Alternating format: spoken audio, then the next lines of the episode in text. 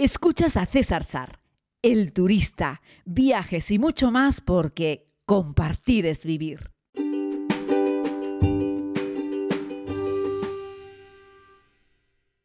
Saludos a todos y a todas, querida comunidad. Les hablo nuevamente desde un lugar en Persia, en, Irán.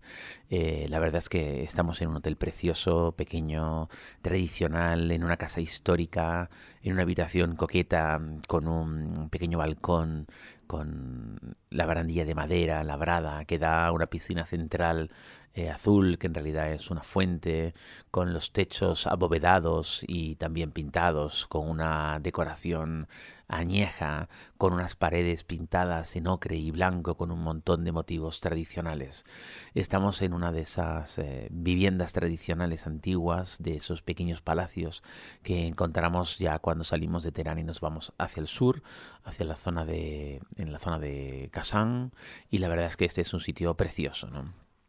Irán es el país del entorno con mayor número de lugares declarados Patrimonio de la Humanidad, como lo es eh, el lugar en el que estamos, Kazán, que tiene unos jardines preciosos que los visitamos en el día de ayer y que son un verdadero regalo, una joya de la arquitectura con buen gusto, la magnífica combinación de eh, plantas bajas con árboles altos en una estructura que podría parecer simétrica pero no lo es, pero lleno de formas lineales, donde acompaña el agua cada recorrido que haces.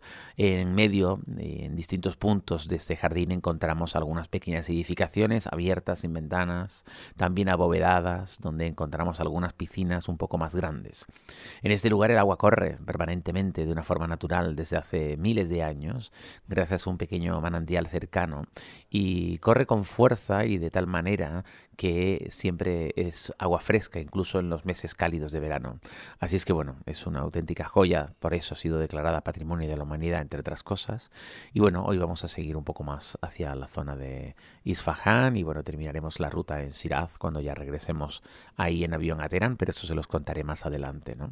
Pero bueno, lejos de pretender narrarles eh, lo que son los principales monumentos eh, que estamos disfrutando, que estamos viendo, hitos, la mayoría de ellos arquitectónicos por el momento, lo que les quiero transmitir son las, las vivencias diarias. El otro día nos metimos en una de esas pequeñas panaderías persas donde hacen esos panes ácimos, esas lenguas de pan árabe que pueden tener un metro, un metro y medio de largo en, algunas ocasiones eh, y que son panes ácimos, quiere decir que no tienen levadura, se hacen con harina, son muy finas. Imagínense ustedes algo tan fino como una pizza, pero mucho más estrecho y mucho más largo y que, bueno, pues las estiran, les ponen un poquitito de semillas y las en unos hornos así estilo tandoori con, con brasa eh, y cuando los sacan las cuelgan de las paredes en unos pinchos para secarlos eh, y que no se humedezcan. Si pusiesen esos panes unos encima de otros o los tapasen con una tela, con un plástico, se quedarían húmedos y por lo tanto no quedarían crujientes.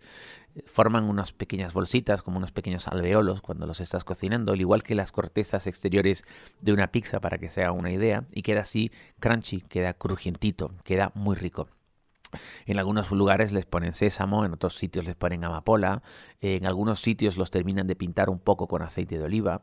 La verdad es que cada maestrillo tiene su truquillo y son unos panes muy ricos que son los que nos están acompañando en todas las comidas que estamos haciendo.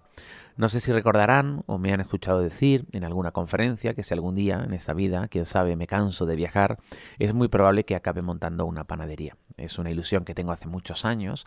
He hecho algunos cursos de pan, he comprado muchos libros de pan, he estado practicando el mundo del pan durante algún tiempo en casa. Algunos amigos que lo han probado dicen que está rico.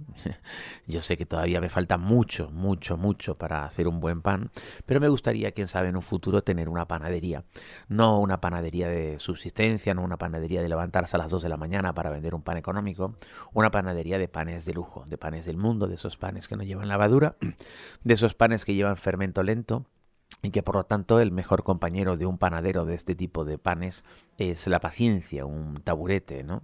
Y bueno, pues me imaginaba, yo qué sé, mm, retirándome en algún lugar bonito, fundamentalmente de Canarias, pero podría ser de otro sitio, con una panadería que mirase a una pequeña vía, una pequeña calle, donde la gente pudiese parar a comprar el pan, y el otro lado de ese inmueble fuese mi casa, mi vivienda, algo pequeño, sencillo, bonito. Eso sí, que tuviese vistas, una buena conexión a internet para poder pues ver películas, para poder leer y para poder salir al exterior y quién sabe si estar lo suficientemente del océano como para darme un baño en el mar por la mañana. Ese es un poco el mundo idílico que yo imagino para si el día que no quiera viajar más me gustase tener una vida un poco más sedentaria. Creo que el mundo de la panadería es muy bonito, es un arte precioso, no tiene por qué ser necesariamente siempre sacrificado, ya les digo. Y me parece que es muy noble, solamente necesitas agua, harina y una pizca de sal y paciencia y buen hacer y un horno y ya está, es decir, no no requiere mucho, ¿no? Pero bueno, esas cosas las pienso porque la primera vez que estuve en Irán, en el año 2016, descubrí esas lenguas de pan y me encantaron. Me interesé por ellas, busqué información, recetas. Encontré que en uno de los libros del, eh, del divulgador de panes, Iván Yarza, que es periodista, no es eh, panadero, pero wow, qué panes hace. Y, ha ido recogiendo la historia del pan en distintos lugares de España. En uno de sus libros, Iván Yarza, Iván con por si lo quieren buscar, pues habla de los panes persas, ¿no? Y bueno, pues esas lenguas de pan persa las he imitado a hacer en casa y la verdad no me quedaron mal. Evidentemente no tienen un metro de largo porque en mi horno no me caben, pero fueron un par de lengüitas de pan persa que me quedaron muy bien, tengo que reconocerlo. Esto sí, es sencillo de hacer, no tiene mucha historia y están muy ricas. Así es que Persia Irán, está repleta, sus barrios, de pequeñas panaderías muy chiquititas, donde la gente va a comprar estas lenguas de pan. También tienen unos panes redondos, así más estilo chapati, como los que puedes comer también en otros países del entorno, como en algunos países árabes del norte de África, o por supuesto en lugares como Pakistán, eh, Tayikistán, Uzbekistán, etc. Pero bueno, estos no son árabes, son persas, pero bueno, el tipo de pan, la forma de prepararlo es exactamente lo mismo con respecto a la masa y la verdad es que están muy ricos. Hoy he terminado de desayunar en esta antigua casa señorial tan bonita, donde el único pan que había para comer era precisamente estas lenguas de pan tan ricas, ¿no? Unas solas, otras con, sésamo y otras con amapola. Y bueno, eso lo tuestas un poquitito, le pones un poco de mantequilla y de verdad es un auténtico manjar, es una auténtica maravilla como algo tan sencillo puede ser tan rico, ¿no? Y bueno, pues eso, básicamente es lo que les quería eh, comentar eh, con respecto a los panes, que me quería detener un poquitito con eso.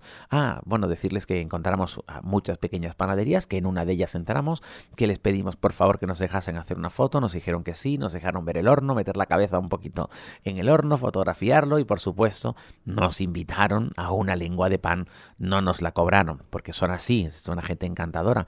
De hecho, estás caminando por la calle y la gente escucha hablar, hace ya mucho que no ven extranjeros con este tema del COVID y tampoco tampoco es que sea un país muy visitado, y la gente se gira y te pregunta de dónde eres o son capaces de acertar que eres español y muchos de ellos te dan la bienvenida. ¿no? El pueblo persa, no me cansaré de decirlo en todos estos podcasts todos los días, son una gente encantadora y desde mi punto de vista destacan por ser con diferencia los más cultos y educados de todos los países del entorno en este área. Así es que bueno, yo me estoy encantado de volver de nuevo a este fascinante país. Un abrazo muy grande, querida comunidad. Les deseo que estén muy bien. Hoy es miércoles, pasión por los miércoles, pasión por la vida, pasión por los viajes.